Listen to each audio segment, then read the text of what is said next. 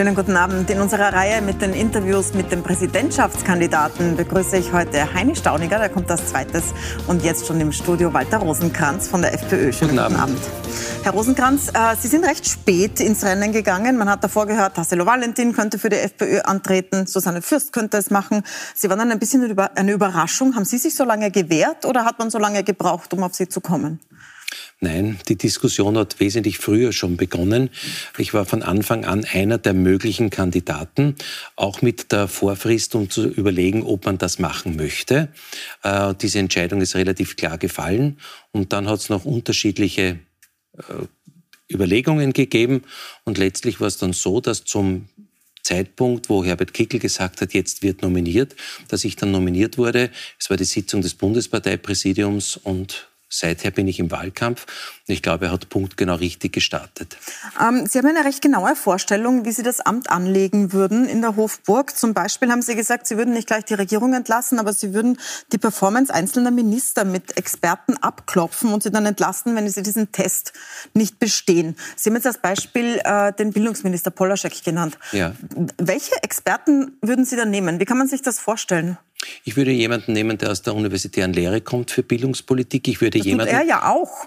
Der kommt ja auch aus der universitären Lehre. Ja, natürlich. Lehre. Aber wir sehen auch anhand, anhand unterschiedlichster Diskussionen, die es in der Vergangenheit gegeben hat. Ich denke auch an die Pandemie, dass der eine Experte oft so oder so sagt. Es kommt natürlich auch darauf an, welchen Experten man aussucht. Ja, aber ist da nicht aber, genau die Gefahr, dass ja, Sie sich die Experten aussuchen, die halt Ihnen ins Konzept passen? Nein, das glaube ich nicht. Äh, wie Sie auch wissen, gerade wenn Sie speziell jetzt dieses Thema ansprechen, wo es darum geht, dass der Lehrermangel bekämpft werden muss. Und wir haben dabei noch einen Ärztemangel, wir haben noch einen Pflegepersonalmangel, wir haben einen Polizistenmangel. Also wir haben eine Mangelwirtschaft der ersten Ordnung. Aber konkret bei den Lehrern zu bleiben, da würde ich meinen, dass die Lehrergewerkschaft auch äh, und die Personalvertreter mitzureden haben, wie man es schaffen kann, dass man mehr Menschen interessieren kann, den Lehrerberuf in Österreich zu ergreifen. Weil mit Zeitungsinseraten wird es nicht funktionieren. Wen würden Sie sich noch von dieser jetzigen Regierung zu so einem Test holen mit Experten? Ich würde, ich würde alle zu einem Gespräch einladen. Äh, vielleicht gestaffelt noch den Interessen, wo ich sage, das sind besonders brennende Themen, aber letztlich ist das dann nur eine Nuance. Das müsste auch relativ rasch gehen. Und nur um es zu präzisieren, ich kann keinen einzelnen Minister entlassen. Ich kann nur in einem Gespräch mit dem Bundeskanzler der quasi der Kapitän dieser Mannschaft ist, äh, sprechen. Ich glaube, da und dort sind es nicht echte Pläne, die sich umsetzen lassen, sondern es sind eher Wunsch, Traumvorstellungen und das kann Österreich nicht brauchen. Und dann würde ich um, sprechen, vielleicht wechselt er auch wen aus dann dazu. Ja, aber wenn er es nicht tut, dann entlassen Sie dann, die Regierung? Dann bleibt, dann bleibt nur eins über, einen Bundeskanzler von der Verfassung her, den Bundeskanzler zu entlassen oder die gesamte Regierung. Das ist das Einzige, wo der Bundespräsident komplett rechtlich frei ist. Und vielleicht kann man das unter ein plakatives Motto stellen. Bevor eine Regierung das Land so an die Wand fährt, dass Unternehmen vom kleinen Gewerbetreibenden bis zur Industrie Arbeitnehmer entlassen muss, entlasse ich lieber vorher eine unfähige Regierung. Aber damit ist es nicht sehr unwahrscheinlich, hat. dass ein jetzt ÖVP-Bundeskanzler ähm, in einem Gespräch mit Ihnen zustimmt, dass er Minister austauscht, die Ihnen nicht passen und Ihren Experten? Also läuft es nicht eh darauf raus, dass Sie die Regierung also ich, entlassen wollen? Ich will überhaupt nicht. Ich möchte nur, dass Österreich gut regiert wird. Und wenn ich Schwachstellen sehe, dann ist es, glaube ich, meine Verantwortung als Bundespräsident, der von mehr als der Hälfte der Österreicherinnen und Österreicher direkt gewählt wird, dass man hier nicht tatenlos zusieht. Das ist ja auch der große Unterschied, den ich von meinem Amtsverständnis mit dem des Alexander van der Bellen messe. Er ist nur froh, wenn seine grüne Partei mit in der Regierung drinnen ist und alles andere scheint ihm egal zu sein. Was Sie ihm vor allem vorwerfen, ist, dass er auf äh, Ansuchen von Bundeskanzler Sebastian Kurz nach Ibiza ähm, den damaligen Innenminister Herbert Kickl entlassen hat. Ähm, Jetzt steht es einem Präsidenten überhaupt zu, so ein Ansuchen zurückzuweisen? Also wenn zu Ihnen ein Bundeskanzler mhm. kommt und sagt, ich kann mit dem äh, Mann nicht mehr arbeiten, bitte entlassen mhm. Sie ihn. Steht es Ihnen dann überhaupt zu? Nein, die Alternative kann, ist ja, dass die Regierung ja, sich auflöst. Nein, nein, man kann ja fragen, gesagt und warum kannst du mit dem nicht mehr arbeiten? Was hat, ist naja, das falsch ist ja offensichtlich gelaufen? passiert. So, das ja besprochen naja, damals. Ich war nicht dabei. Mhm. Ich habe nur gehört, Sebastian Kurz hat begründet, er kann keinen Innenminister dulden, der gegen sich selbst ermitteln wird. Und wenn ich Bundespräsident wäre, dann hätte ich gefragt, wie soll ein Innenminister gegen sich selbst oder in so einem Fall ermitteln? Die Staatsanwaltschaft die ist Herrin des Verfahrens und bedient sich des Apparates dort. Da kann es ja keine Weisungen geben. Also das war ein vorgeschobener Grund, den selbst dann Sebastian Kurz für sich und seine Minister dann auch nicht gelten hat lassen. Das war vorgeschoben. Und ich nenne ein anderes Beispiel. Es hat in Italien hat ein Ministerpräsident gesagt, er selbst möchte nicht mehr und bittet um die Entlassung. Der damalige Staatspräsident oder auch noch immer jetzige Staatspräsident hat gesagt, überlegte das nochmal, versuch's noch einmal. Warum wäre das nicht gegangen? Also da hätte es schon mehr gegeben als ein Aufatmen und Horuk und Gott sei Dank endlich kann ich die Regierung so weit bringen, dass es dann in letzter Konsequenz Neuwahlen gibt, damit die Grünen wieder ins, ins Parlament kommen. Sie haben das damals kritisiert, äh, jetzt wollen Sie es selbst ja. machen, aber gehen wir ins Persönliche. Ein Bundespräsident ist eine moralische Richtschnur im Land, deswegen will man Sie persönlich kennenlernen. Es ist auch die einzige Persönlichkeitswahl. Ähm, Sie sind der Zweite, bei dem wir ein äh, Gitarrenvideo, ein Musikvideo haben. Schauen Sie sich das kurz an.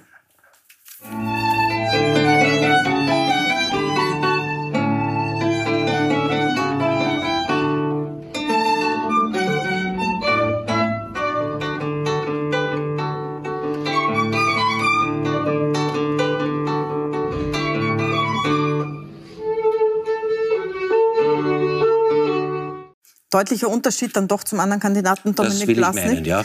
Ähm, haben Sie als Jugendlicher, ich habe jetzt nachgeschaut, in Ihrem, als Sie 15 waren, da war David Bowie, groß, Pink Floyd, Led Zeppelin.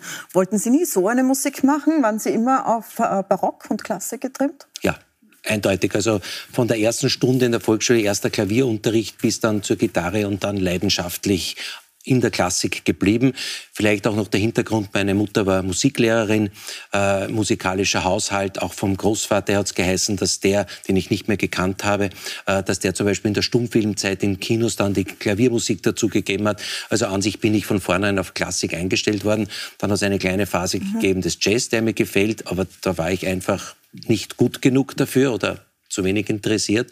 Bin bei der Klassik geblieben und das ist auch wirklich gut so. Wenn man sich Ihre Jugend anschaut, dann würde es auch nicht dazu passen, weil Sie waren ja äh, Mitglied der schlagenden Jugendmannschaft Rugia in Bin Krems. ich noch immer, ja. Sind Sie noch immer Mitglied? So wie der ich habe ein paar Fotos vorbereitet, ja. damit man sich äh, vorstellen kann, was es ist. Also es sieht ein bisschen altertümlich aus, die Schrift und das, das Wappen in äh, schwarz, weiß und rot. Ähm, und Sie sind auch schlagender Burschen, Burschenschafter in der Libertas. Libertas, ja. Libertas, Entschuldigung. Ja. Sie haben acht acht Mensuren gefochten. Ja. Ähm, und Sie haben auch zwei Schmisse. Wahrscheinlich wird es also, mehrere also, geben, nur die sieht man nicht. Äh, aber Sie diesen, also das, ja, den sieht man ja. Das ist ganz ja. leicht, sieht man ihn, das war nicht einmal. Und an der Stirn, und, den sieht man genau, auch. Genau, genau. Ähm, auf den äh, Plakaten sieht man nämlich nicht, das war eine der häufigsten Fragen, mhm. die wir bekommen haben. Verstecken ja? Sie den? Haben Sie Nein. den weggeschminkt? Nein. Nein, also ich bin ganz normal, so wie bei Ihnen, äh, geschminkt worden. Und wenn ich jetzt diese Plakate nebeneinander sehe, von vorne und von der Seite, ja, man sieht den Kratzer. Ja. ein bisschen. Ähm, ich zeige noch ein paar Fotos, damit Leute sich was bisschen, vorstellen können. Ich sehe noch ein bisschen, das war eher noch, wie ich sonnengebräunt auch ein wenig aus dem Urlaub gekommen bin. Also das spielt auch immer eine Rolle. Das ist ja eine, eine Männergesellschaft, die sehr archaisch wirkt, wenn man es von außen äh, von betrachtet. Außen, ja. So eine, eine Parallelgesellschaft geradezu. Ja. Der Roland äh, Giertler sagt zum Beispiel auch, das sei eine Subkultur, wie es sehr viele gibt.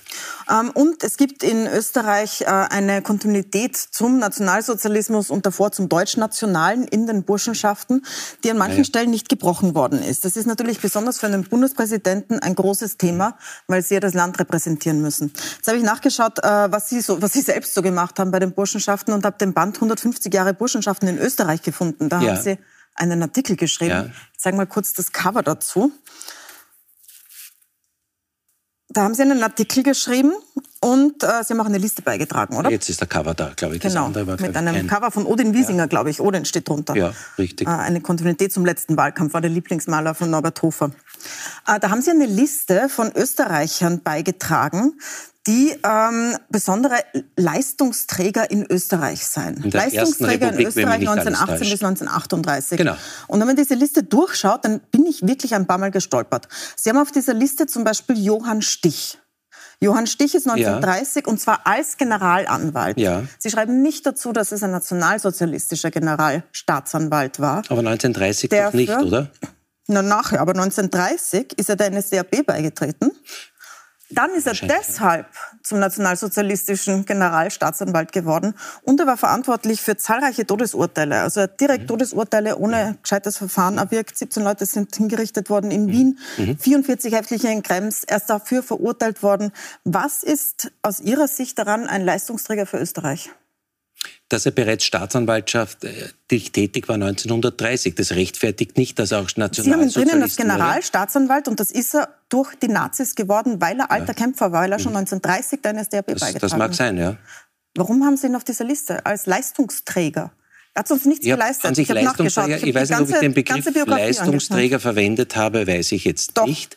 Die äh, Liste äh, heißt Burschenschafter als Leistungsträger in ja, Österreich die, 1918 die bis 1938. Die in der Verwaltung tätig waren.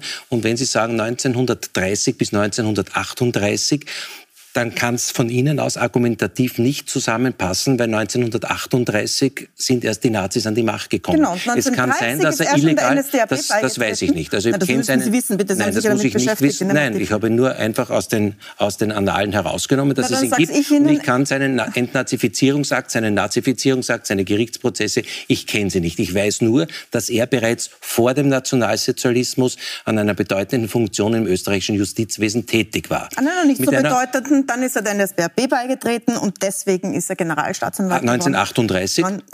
Nein, 1930 ist er der NSDAP beigetreten und dann ist er nach der Machtübernahme der Na, Nazis richtig. Generalstaatsanwalt ich jetzt nichts geworden, anderes gesagt. Weil er vorher 1930 beigetreten ja, ist. Aber er war wahrscheinlich Kämpfer in der Zeit 1930 vermutet. bis 38 in der Justiz illegal tätig. nehme ich an. Also er wird ja nicht deswegen äh, im vorher unter vom Ständestaat dann äh, angestellt worden sein oder befördert worden sein. Ja, ja, er war also ja. Mitglied der NSDAP. Das wundert mich nur, dass Sie so jemanden als Leistungsträger auf die Liste nehmen. Er hat 1930 bis 38 war er Leistungsträger in Österreich. Und das hat sie, das als, Ich sage Ihnen noch einen, bevor wir uns ja, da jetzt verwirren gerne. in der Biografie ja. von Herrn Stich, die sehr, sehr klar ist. Da gibt es mhm. nichts. Er war nachher einfach, der war nur mit dem Gefängnis. Er ist verurteilt worden wegen ja. seiner Verbrechen. Ja, natürlich. Wird, wird, auch, wird auch zu Recht wird auch zu Recht im Gefängnis gewesen sein. Ich habe ja keinen ja, Zweifel für die, daran. Für die Tätigkeiten als Generalstaatsanwalt. Nach 1938. Als sehen Sie ihn da reinschreiben. Für, für seine Tätigkeit vor 1938 nachher, oder nach? Aber er war nur nachher. Na, Sie schreiben also Generalstaatsanwalt. Machen Sie für mich bitte ein Zeitwegdiagramm und mischen Sie das nicht. Also, er ist 1930 beigetreten. Ja. Deswegen ist er von den Nazis zum Generalstaatsanwalt ja, gemacht worden, sein, als ja. alter Kämpfer. Ja. Und als solchen haben Sie ihn in dieser Liste, als Generalstaatsanwalt. Also, also er ist 19, nur damit ich Ihre Gedankengänge verfolge, er ist 1938 in eine Position gekommen, wo ich in dem Buch an sich die Tätigkeiten bis 38 beschrieben habe. Das müssen Sie einmal und zusammenbringen. Aufgrund der Vorgeschichte und was es danach macht, ja. wundert mich das. Aber ich, ich sehe, Sie stehen dazu, ist okay. Ich nenne Ihnen noch einen. Sie haben drinnen Mirko Jelus, äh, Mirko Jelusich, ja. Und den nennen Sie da als Redakteur der deutsch-österreichischen Tageszeitung. Ja. Das war eine extrem antisemitische und nationalsozialistische Zeitung. Mhm.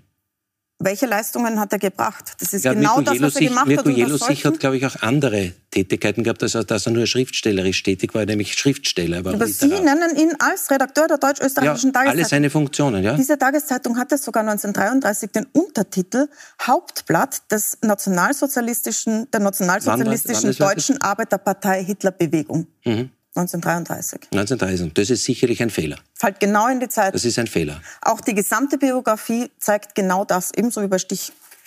also das, warum nennen Sie solche Leute auf einer Liste von Leistungsträgern? Dann war es ein Fehler, weil ich das wahrscheinlich von einer Quelle so unreflektiert übernommen habe. Ich könnte noch sehr viele aufzählen. Einen sage ich Ihnen noch. Hans mhm. Giebisch, 1933 ja, ja, Dichter, ja. der NSDAP beigetreten war beim Bund Deutscher Schriftsteller in Österreich, hat ja. massiv auf den Anschluss hingearbeitet und hat sich später auch nicht geändert, ist sehr hofiert worden von den Nationalsozialisten und ist auf ihrer Liste. Was war seine Leistung für Österreich? Also ich kenne ihn als Dichter. Ich kenne ihn ausschließlich und eindeutig als Dichter. Ich kenne ihn als Freund, er war im Waldviertel auch unterwegs und tätig. Und als solchen als Dichter habe ich ihn ja, als Dichter war auch bekannt. Er hat zum Beispiel einen Preis vom Verein Dichterstein Offenhausen bekommen, der später wegen Wiederbetätigung verboten worden ist. Also diese nationalsozialistische Kontinuität zieht sich ja. bis nach 1945 und trotzdem ja. haben sie ihn auf der Liste. Ja. Und Sie haben das ja nicht 1945 geschrieben, sondern vor kurzer Zeit. später, ja. Natürlich, ja. Und Sie haben die Liste ja bearbeitet, Sie haben sie übernommen, aber Sie haben die ärgsten Nationalsozialisten rausgestrichen, aber die haben Sie drin gelassen. Also ja, dann ist es redaktionell anders, aber ich habe die Zeit zwischen 30 und 38 an sich Ja, die habe ich jetzt auch besprochen. Genau. Richtig. Na, es zieht sich nicht Ihrer ganz, nicht ganz, Frau Milborn, Frau ja, Milborn wenn Sie sagen, Sie bleiben 30 bis 38, dann hätten Sie aus, Journal, aus, journalistischer Sorgfältigkeit, haben Sie, haben Sie auf einmal aber den Dichterstein Offenhausen, den es nach dem nach 45 ja. gegeben hat, erwähnt. Naja, zu, ich ist zulässig, erwähnt, ist zulässig, Sie sagen, Sie kennen ihn als Dichter zulässig. und man kennt ja, ihn eigentlich nur deshalb In der Zeit von 30 bis 38. Also man kennt ihn nur, wenn man in einschlägigen Kreisen unterwegs ist ja, oder auch, auch weil er von einem Verein einen Preis bekommen hat, der wegen Wiederbetätigung Nein, später Nein also diesen, diese, diese Frage des Preises, das habe ich mir nicht angeschaut. Äh, es gibt da weiter einfach eine Kontinuität auch bei ihrer Burschenschaft. Ihre Burschenschaft, die Libertas, hat ähm, einen Preis vergeben oder vergibt einen ja. Preis für herausragende Taten im Sinne des nationalfreiheitlichen Gedankens. Mhm. So steht es mhm. in der mhm. Preisbegründung drinnen. Und die hat sie an den Bund Freier Jugend vergeben. Ja. Das war eine ähm, ja. Organisation, die ebenfalls wegen mhm. Wiederbetätigung. Ist auch schon im ORF öfters abgehandelt genau. worden, in dem Fernsehen und anderen Formaten. Also Sie kommen da immer mit neuen Dingen. Ist interessant zum Menschen, aber wir können gerne ja, die Frage... interessiert mich, können, was Sie damals, weil Sie ja, haben das ja, damals also, verteidigt. Also, nachdem Sie mich offensichtlich eh auch nicht als Bundespräsident haben wollen, aber sprechen wir ruhig darüber weiter, weil sonst wären Sie vielleicht interessiert, was ich als Bundespräsident mache. Wir kommen aber noch wir dazu, aber wir gehen bei allen gehört, in die Biografie hinein Zeit und das hätten das springt ja. einen an bei Ihrer Biografie. Ja, ne, bitte, ja. Sie haben diesen Preis verteidigt. Der ist vergeben worden zu einem Zeitpunkt, dass mehrere Mitglieder des BFJ bereits äh, Vorstrafen hatten wegen mhm. Wiederbetätigung mhm. und ermittelt wurde. Das heißt, es war bekannt. Und zwar für die volkstreuen Aktivitäten. Also, dass irgendjemand verurteilt wurde, wusste ich nicht. Ob ermittelt wird, wusste ich nicht. Es hat ein Nein, Mitglied... Sie an ihn vergeben. Also, äh, Entschuldigung, Sie, wenn Sie sich befasst Sie, haben mit der Organisation. Wenn Sie mich nicht dauernd unterbrechen würden, auch wenn Bitte. Sie noch so charmant lächeln dabei, äh, mein die Frage ist bei diesem Preis, wir haben 500 Euro hier zur Verfügung gestellt. Es kommt jemand aus unserer Verbindung und sagt, da gibt es jemanden in Oberösterreich, die machen Flugblätter und Dinge äh, und ähnliches. Da wird nicht die Strafregisterauskunft oder sonst etwas angeschaut. Ja, von mir aus diese 500 Euro und fertig. aber dann haben Sie sich nicht so. angeschaut, wofür Sie den Preis vergeben haben, nämlich dafür, das steht drinnen in der ja. Begründung, der BFJ sieht sich für seine volkstreuen ja. Aktivitäten und? stärkster staatlicher Repression ja. ausgesetzt. Ja. Und? Soll es sowas nicht geben? Die staatliche Verfolgung wegen Wiederbetätigung gemeint äh, war. Die damals und die waren alle verurteilt? Ein Teil war verurteilt schon zum, also vorbestraft schon zum Teil, zu dem Zeitpunkt, als sie den Preis Also der, das ist der Vorwurf einer gerichtlich abgetanen Handlung. Und jetzt sprechen Sie davon, dass dann es gibt Verfahren. Also ich kenne so viele Menschen, die in Österreich Gerichtsverfahren haben, nicht nur wegen Wiederbetätigung, sondern auch ganz andere. Und stellen Sie sich vor, da werden die Verfahren sogar eingestellt, beziehungsweise gibt es Freisprüche. So etwas gibt es auch in Österreich. Und was Sie hier machen, ist eigentlich auch mit manchen Personen Personen, die parteipolitisch oder sonst nicht ins Konzept passen. Sie müssen erst einmal sagen, sind die, die diesen Preis entgegengenommen haben, sind die dann später oder deswegen in irgendeiner Form strafrechtlich verurteilt worden oder nicht? Der BFJ hat zum Beispiel den Untergang des Dritten Reiches beklagt. Er hat beklagt, dass Adolf Hitler seine Ehrenbürgerschaft in Haslach verloren hat. Ja, das ist, so sich, das ist nicht. Und für diese volkstreuen Aktivitäten hat er den Preis von Ihnen Das ist nicht unterstützenswert, sondern es war konkret Flugblattaktionen. Ähm, es gibt eine Kontinuität leider bis jetzt. Ich muss Ihnen noch zwei Dinge zu diesem Thema sagen, weil man könnte ja sagen, gut, das ist jetzt zehn Jahre her, 15 Jahre her. Ähm, aber wenn man sich jetzt im Umfeld der FPÖ bewegt, sogar während ihres Wahlkampfs, dann ähm, stolpert man auch immer wieder über Rechtsextremismus. Zum Beispiel ähm, hatten Sie in Wales einen Leibwächter. Die FPÖ hat gesagt, er ist von einer Fremdfirma angestellt. Ja, richtig der stammt aus dem Umfeld von Gottfried Küssel, war immer wieder auf den Demonstrationen, auch bei Demonstrationen, wo die FPÖ war. Wie kommen Sie, warum haben Sie so einen Leibwächter? Äh, haben Sie, Sie haben es selbst vorgelesen gerade. Ich ja. mache jetzt mit Ihnen wirklich ein schweres intellektuelles Experiment. Ein mhm. ganz schweres. Die FPÖ bestellt eine Firma. Mhm. Äh, wir lassen uns vorlegen, sind die Personen, die dort sind, sind die sicherheitspolizeilich überwacht worden, haben die alle Bewilligungen, alle Genehmigungen. Und die Polizei findet nichts daran, dass der dort diese Tätigkeit ausübt. Äh, wir haben, Aber wieso wissen Journalisten, dass er aus dem Umfeld von Küssel kommt und Sie nicht? Also ich bin ich meine, nach dem, was Strache mit seinem also Leibwächter erlebt hat, kein, man denken, Sie schauen genauer, wenn Sie anstellen für die Sicherheit. Äh, das, das sind Dienste, das ist kein persönlicher, der jetzt mit mir permanent dabei ist, der meine gefüllten Sporttaschen oder sonst was anschauen könnte, sondern das sind einfach, ist eine Firma und dann ist diese Person ein einziges Mal mit dabei gewesen und ja, es stimmt, die FPÖ betreibt nicht Schnüffeleien und in allen Richtungen und hat über derartig gute Archive. Das sei Ihnen unbenommen, aber diese Person, ich kenne sie nicht näher, die hat mich einmal nach Wels geführt, wir haben kaum miteinander gesprochen und ich merke mir nicht alle Personen, mhm. äh, die es gibt, weil ich nämlich nicht bei den Kundgebungen oder anderen Versta Veranstaltungen vom Herrn Küssel dabei bin. Es bleibt dabei, die Firma wurde ausgewählt. Ich habe nicht einmal von der Firma gewusst, welche das sein wird. Die wurde von der Bundesgeschäftsstelle ausgesucht. Es wurden dort die Genehmigungen, die Bewilligungen und das, was bei jeder polizeilichen Untersuchung dort ist. Die haben die nötigen Bescheinigungen, Ausweise, äh, Waffenbesitzkarten und so weiter alles gehabt. Und daher gibt es keinen Grund für mich, irgendjemand dann von diesem Beruf auszuschließen. Was auch aufgefallen ist, ist, dass auf Ihrem äh, Parteitag neulich der Türsteher der einem ORF-Satire-Magazin den Zutritt verwehrt hat und deswegen sehr, sehr lange im Fernsehen zu sehen war, mhm. zu den Identitären gehört. Das ist einer der, einer der Militanten Welcher war der Identitären. Ich habe Personen gesehen. Ich sage Ihnen jetzt den Namen nicht, aber ich zeige Ihnen ein Foto. Nein, nein, von den Fotos. Bitte sehr, hier sehen, das, hier sehen Sie das Foto. Das war einer von jenen vermummten ja. Rechtsextremen, die Ende Juli vergangenen Jahres bei einer Demonstration der identitären Journalisten angepöbelt haben, die bedrängt haben, von der Arbeit mhm. abgehalten ja. waren. Ich kenne ihn das nicht. Das Bundesheer wollte ihn nicht weiter beschäftigen und äh, bei Ihnen ist an der Tür gestanden. Passiert Ihnen das die ganze Zeit noch? Ich weiß es nicht. Wenn ich nicht aufmerksame Journalisten hätte, die mir das im Nachhinein sagen, mich interessiert es wirklich nicht. Es ist uns eine Freude, es Ihnen mitzuteilen. Wir machen eine kurze Pause, Herr Rosenkranz. Wir sprechen danach über Themen. Und zwar haben wir bei allen Kandidaten die Themen Russland und die Themen Frauen, weil ja keine Frau antritt. Darüber möchte ich gleich mit Ihnen sprechen. Ähm, wir sind gleich wieder zurück nach einer kurzen Pause.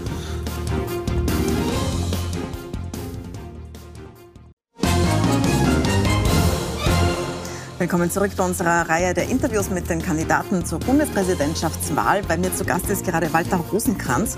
Ähm, Herr Rosenkranz, Thema Corona ist ein Thema, das die FPÖ stark betrieben hat. Jetzt ist gerade quer gekommen eine Nachricht, dass auf dem beschlagnahmten Handy von Hans-Jörg Jennewein aus Ihrer Partei, ehemaliger Abgeordnete, gefälschte Corona-Zertifikate gefunden worden sind. Unter anderem für eins für, äh, für Ihren Abgeordneten Hafenecker.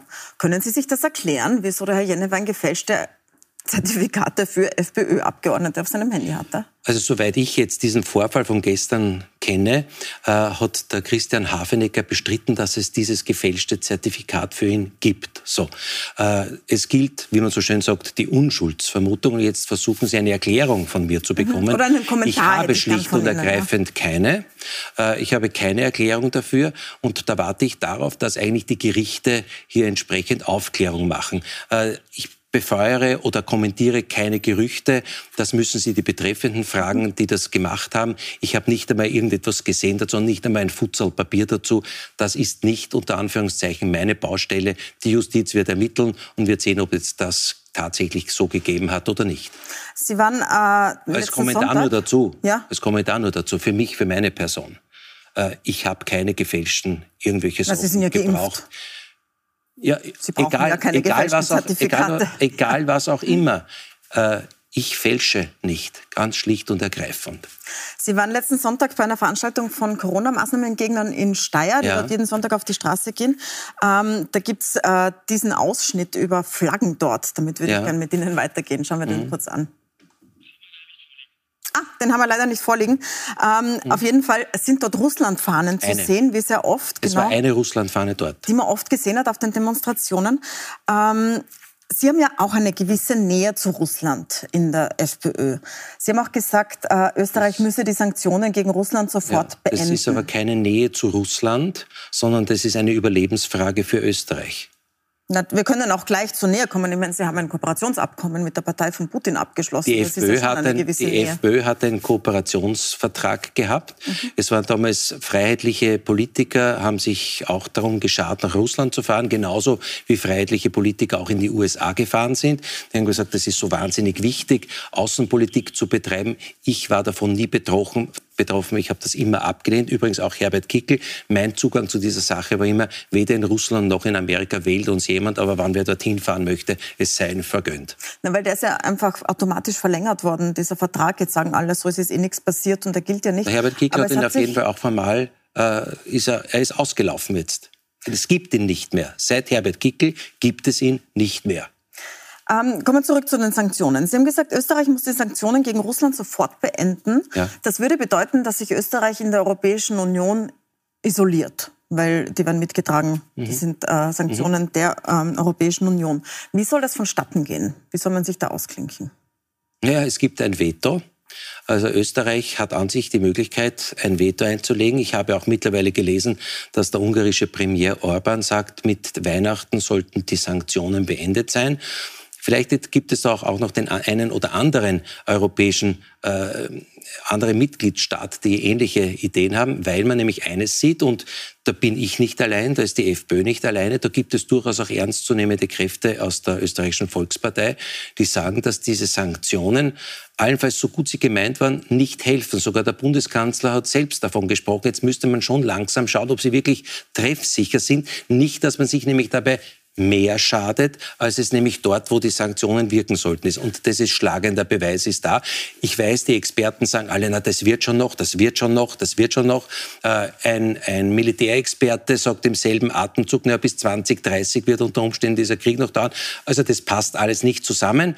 Ich möchte die Sanktionen beendet haben. Ich möchte, dass Österreich nicht friert. Das heißt, wenn Sie etwas mitzureden gehabt hätten in einer Regierung oder auch als Bundespräsident, dann hätte Österreich ein Veto eingelegt gegen die Sanktionen. Und wenn Sie Bundespräsident werden, erwirken Sie dieses Veto irgendwie, meinen Sie? Unmittelbar direkt kann ich es nicht erwirken. Das geht nicht. Das heißt, Aber ich kann sehr genau. wohl, ich kann sehr wohl mit meiner Legitimation als direkt gewähltes Staatsoberhaupt mit der Regierung sprechen diesbezüglich. Äh, ich kann auch unter Umständen diese Korrektur auch über eine Entlassung einer Regierung vornehmen bei Neuwahlen. Und wenn eins, zwei, drei Parteien antreten, die alle sagen, wir müssen die Sanktionen weiterführen, und die werden dann auch von den Bürgerinnen und Bürgern gewählt, dann muss das auch ein, ein, ein Bundespräsident selbstverständlich so akzeptieren. In Italien ist Giorgia Meloni gewählt worden mit Fratelli d'Italia mhm. ähm, und ist Erste geworden die in einer Rechtskoalition ist, unter anderem auch mit Gegnern der Sanktionen wie Salvini und Berlusconi. Ja. Aber sie selbst äh, ist Transatlantin. Die sagt, ja. die Sanktionen müssen sein, wir stimmen mit. Ähm, sind Sie enttäuscht davon, dass Italien jetzt so geführt ist? Oder was erwarten Sie da davon? Nein, also ich bin überhaupt nicht enttäuscht und ich kommentiere auch nicht Wahlergebnisse oder andere Konstellationen in anderen Ländern. Das sollte man sich ja logischerweise auch als Bundespräsident angedeihen lassen. Alexander van der Bellen war ja in Rom. Und für mich hat er das eigentlich sehr verwunderlich geklungen, wie er gesagt hat, in Rom, weil man muss ja seinen Hintergrund, also früher auch kommunistischen Hintergrund und dann Grünen, also eindeutig links konnotiert, der gemeint hat, naja, eigentlich die Frau Meloni, die hört sich gar nicht so arg an in Wirklichkeit, da brauchen wir uns gar nicht fürchten. Ja? Ähm, naja, ich würde mich nicht, nicht ich, würde mich, ich, würde mich, ich würde mich nicht einmischen, als Bundespräsident in Angelegenheiten von Wahlen oder anderen Dingen in einem europäischen oder sonst irgendwo Land. Aber dann nochmal zurück zu den Sanktionen. Das ist ja eine Maßnahme gegen den Angriffskrieg von Russland gegen die Ukraine. Da würden Sie sich also auch nicht einmischen, wenn ein Land ein anderes ja, überfällt. Sie kennen den Begriff der Neutralität? die ich hochhalte im Gegensatz zu Ja, die wird ja verschieden interpretiert, wie Sie wissen. Ja, also es gibt sie wird verschieden interpretiert. Ja. Ich interpretiere sie so, wie das sie seit Beginn der Neutralität an von Staatsmännern wie Fiegel, Raab, Kreisky gehandhabt wurde. Würden Sie auch keine Solidaritätsadresse als Bundespräsident aussprechen der Ukraine gegenüber, wenn Sie Bundespräsident wären jetzt? Ich glaube nicht. Ähm, ich würde gerne zum Thema Frauen kommen. Es tritt keine Frau an. Deswegen sprechen wir mit allen Kandidaten über Frauenthemen. Ähm, bei Ihnen im Parlamentclub äh, gibt es die wenigsten Frauen von allen Parlamentclubs. Die FPÖ hat mhm. nur 5 von 30 Frauen, 16,7 Prozent. Ähm, sind Sie der Beweis, dass es eigentlich Frauenquoten bräuchte? Um Nein ein Gleichgewicht herzustellen? Haben braucht, Sie kein Interesse an einem Gleichgewicht zwischen ein, Männern und Frauen das muss sich ergeben. Das muss sich ergeben. Von Quoten halte ich überhaupt nichts. Es bringt keiner Frau mehr. Und vor allem, jetzt muss ich Sie wieder auf ein intellektuelles Gedankenspiel einladen. Wir haben in Österreich ein Listenwahlrecht mit Persönlichkeit, mit Vorzugsstimmen. Was machen Sie, wenn bei, mit Vorzugsstimmen keine einzige Frau gewählt wird? Na, ich mache gar nichts. Ich habe keine können, Partei. Ich frage Sie, ob es Ihnen ja, das egal ist, dass Sie nein, nur es ist mir nicht egal. Es ist mir nicht egal. Aber man kann von vornherein, man kann keine Quote verordnen. Dann müssten Sie sonst im äußersten Fall hergehen, dass jede Partei zwei Listen aufstellt. Na, es gibt Parteien, die haben durchaus Quoten, aber also sie aber, wollen aber die können, aber die können, die können durch die Persönlichkeitswahl, durch Vorreihungen und Umreihungen am Stimmzettel geändert werden. Mhm. Und wie wollen Sie dem Wähler verbieten, nur Männer zu wählen in der Wahlzelle? Das mhm. funktioniert nicht. Daher funktioniert auch eine Quote nicht. Würden Sie als Bundespräsident gendern, also immer Nein. beide Geschlechter Nein. ansprechen? Moment, Entschuldige, beide Geschlechter, ja. ja. Natürlich. Ich sage auch in jeder Rede Österreicherinnen und Österreicher. Der jetzige sagt Österreicherinnen und Österreicher und alle, die hier leben. Würden Sie das auch machen? Der Bundeskanzler macht das auch? Das kann man durchaus auch so machen, wenn es um Dinge geht, die wirklich alle, die hier leben, auch betrifft. Ähm, Sie haben 2012, habe ich gefunden, in einer, äh, zu einer Broschüre zur Sexualerziehung etwas gesagt. Äh, und zwar, dass in dieser Broschüre natürlich gewachsene Familien zwischen Mann und Frau ja. diskreditiert und dafür lesbisch, schwul, hetero und trans ja. als vollkommen gleichwertig dargestellt werden. Was ist denn nicht gleichwertig an ja, lesbisch, ist die Biologie. schwul und trans? Das ist die Biologie. Also wenn Sie Kinder wollen, dann braucht es Mann und Frau dazu. Ja, es gibt, wie Sie wissen, äh, Familien mit zwei Müttern, es gibt Familien mit zwei Vätern. Also das sind für Sie nicht ja, das, gleichwertige das, Familien. Es ist nicht das biologisch Normale. Aber sind sie für Sie gleichwertig? Weil Sie haben da ja das kritisiert, dass sie gleichwertig dargestellt werden. Ja, das heißt nicht nur gleichwertig, sondern dass jetzt sogar mit einem Hype sogar irgendwo gesagt wird, dass man sich bald als Heterosexueller genieren muss dafür. Nein, der Familienbegriff ist für mich ein klassischer. Das besteht aus Mann, Frau und Kindern. Alles andere ist eine Ausnahme. Wo durchaus Menschen liebevoll mit Kindern umgehen können, liebevoller als unter Umständen in einer klassischen Mann-Frau-Kind-Beziehung. Das möchte ich nicht abstreiten. Aber das gesellschaftspolitisch mir vorschwebende Modell ist die traditionelle traditionelle Familie bestehend aus Vater, Mutter und Kind. Jetzt muss ich nochmal nachfragen. Alles andere das heißt, sind die Ausnahmen. Eine äh, Familie mit zwei Müttern oder eine Familie mit zwei Vätern ist für Sie nicht gleichwertig wie eine Familie mit Mutter und Vater? Das Wort gleichwertig, es hat für mich einen Vorrang, hat mein gesellschaftliches Modell ist so und es gibt auch andere, aber ich bevorzuge das eine. Noch ein Thema, das Frauen sehr bewegt, äh, nicht nur in Österreich, das Thema Abtreibung. In Österreich ist Abtreibung straffrei, aber nicht gesetzlich erlaubt. Und es ist in manchen Bundesländern recht schwierig, an eine dran zu kommen. Man muss manchmal weit fahren, um einen mhm. Abbruch durchzuführen. Ähm, es gibt die Forderung, das zu ändern. Unterstützen Sie die? Nein, also ich glaube, es ist die Frage einer Abtreibung ist eine sehr, sehr schwere. Die Frage, wer das dann durchführt, ob kostenlos oder in anderen Bundesländern nicht. Äh, für mich geht es darum, dass Frauen, die vor diesem Schritt stehen, wirklich gut beraten sind, wirklich gut beraten werden, äh, was das auch unter Umständen für Folgen für sie selbst haben kann.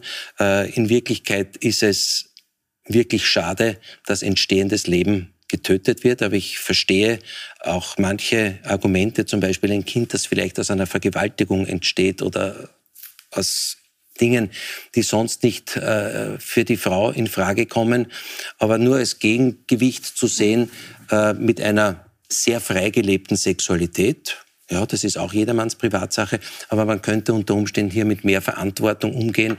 Man könnte bedenken, dass es eine Schwangerschaft geben kann.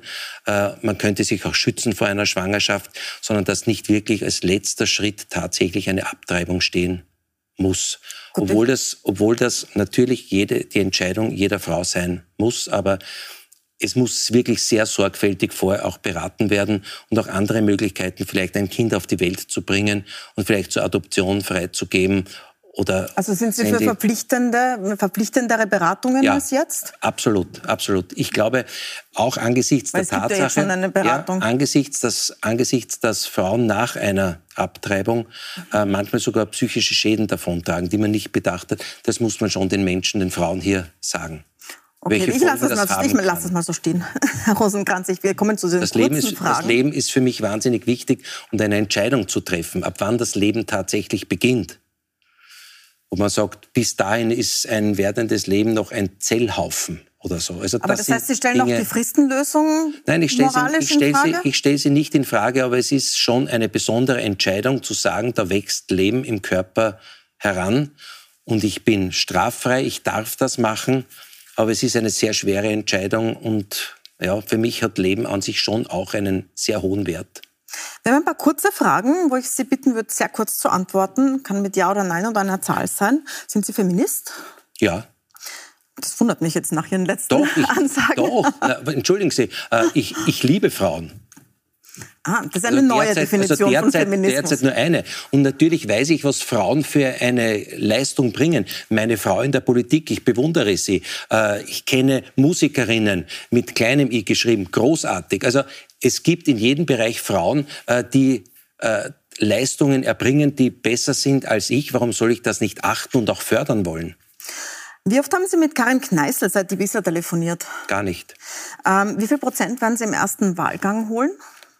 Mehr als alle anderen Kandidaten, vielleicht bis auf Alexander van der Bellen. Das heißt, ich möchte Zweiter sein. Ähm, wer ist der talentierteste Politiker unserer Zeit? National, international? Das ist wahnsinnig schwierig zu beantworten. Sagen Sie mal einen spontanen Namen. Für Österreich Herbert Kickel. Was bedeutet äh, für Sie eine Mensur, wenn man jemanden im Gesicht verletzt? Äh, Sie verwechseln das Wesen der Mensur. Da kennt sich nämlich keiner aus. Das Entscheidende ist dabei, nicht den anderen zu verletzen, sondern sich selbst zu überwinden und für seine eigene äh, für seine eigene Burschenschaft oder waffenstudentische Verbindung einzutreten. Aus einer Mensur heraus entwickelt sich mit den unter Anführungszeichen Gegnern eine beste Freundschaft sogar. Das verstehen viele nicht stört mich aber nicht. Also das soll sein. Äh, es ist nämlich kein Duell, wo Feindschaft zwischen den Personen besteht. Und zum Abschluss, es kommt gleich Heini Staudinger, der ebenfalls antritt für das Amt des Bundespräsidenten. Ähm, was befähigt Heini Staudinger zum Präsidenten aus Ihrer Sicht? 6000 Unterstützungsunterschriften. Er hat ein Alter über 35 Jahre und er kommt so wie ich aus dem Waldviertel. eine wichtige Qualifikation. Ja, da ist, ähm, da ist nämlich der Granit Präsident? dort. Der Heini Staudinger. Er wäre nach mir wahrscheinlich ein guter Präsident, ich wäre ein besserer. Herzlichen Dank, Herr Rosenkranz, für das Gespräch. Vielen Gerne. Dank. Ihnen danke ich einzeln fürs Zusehen, aber bleiben Sie dran, weil jetzt gleich kommt Heine Staudinger und mit dem führen wir das nächste Gespräch.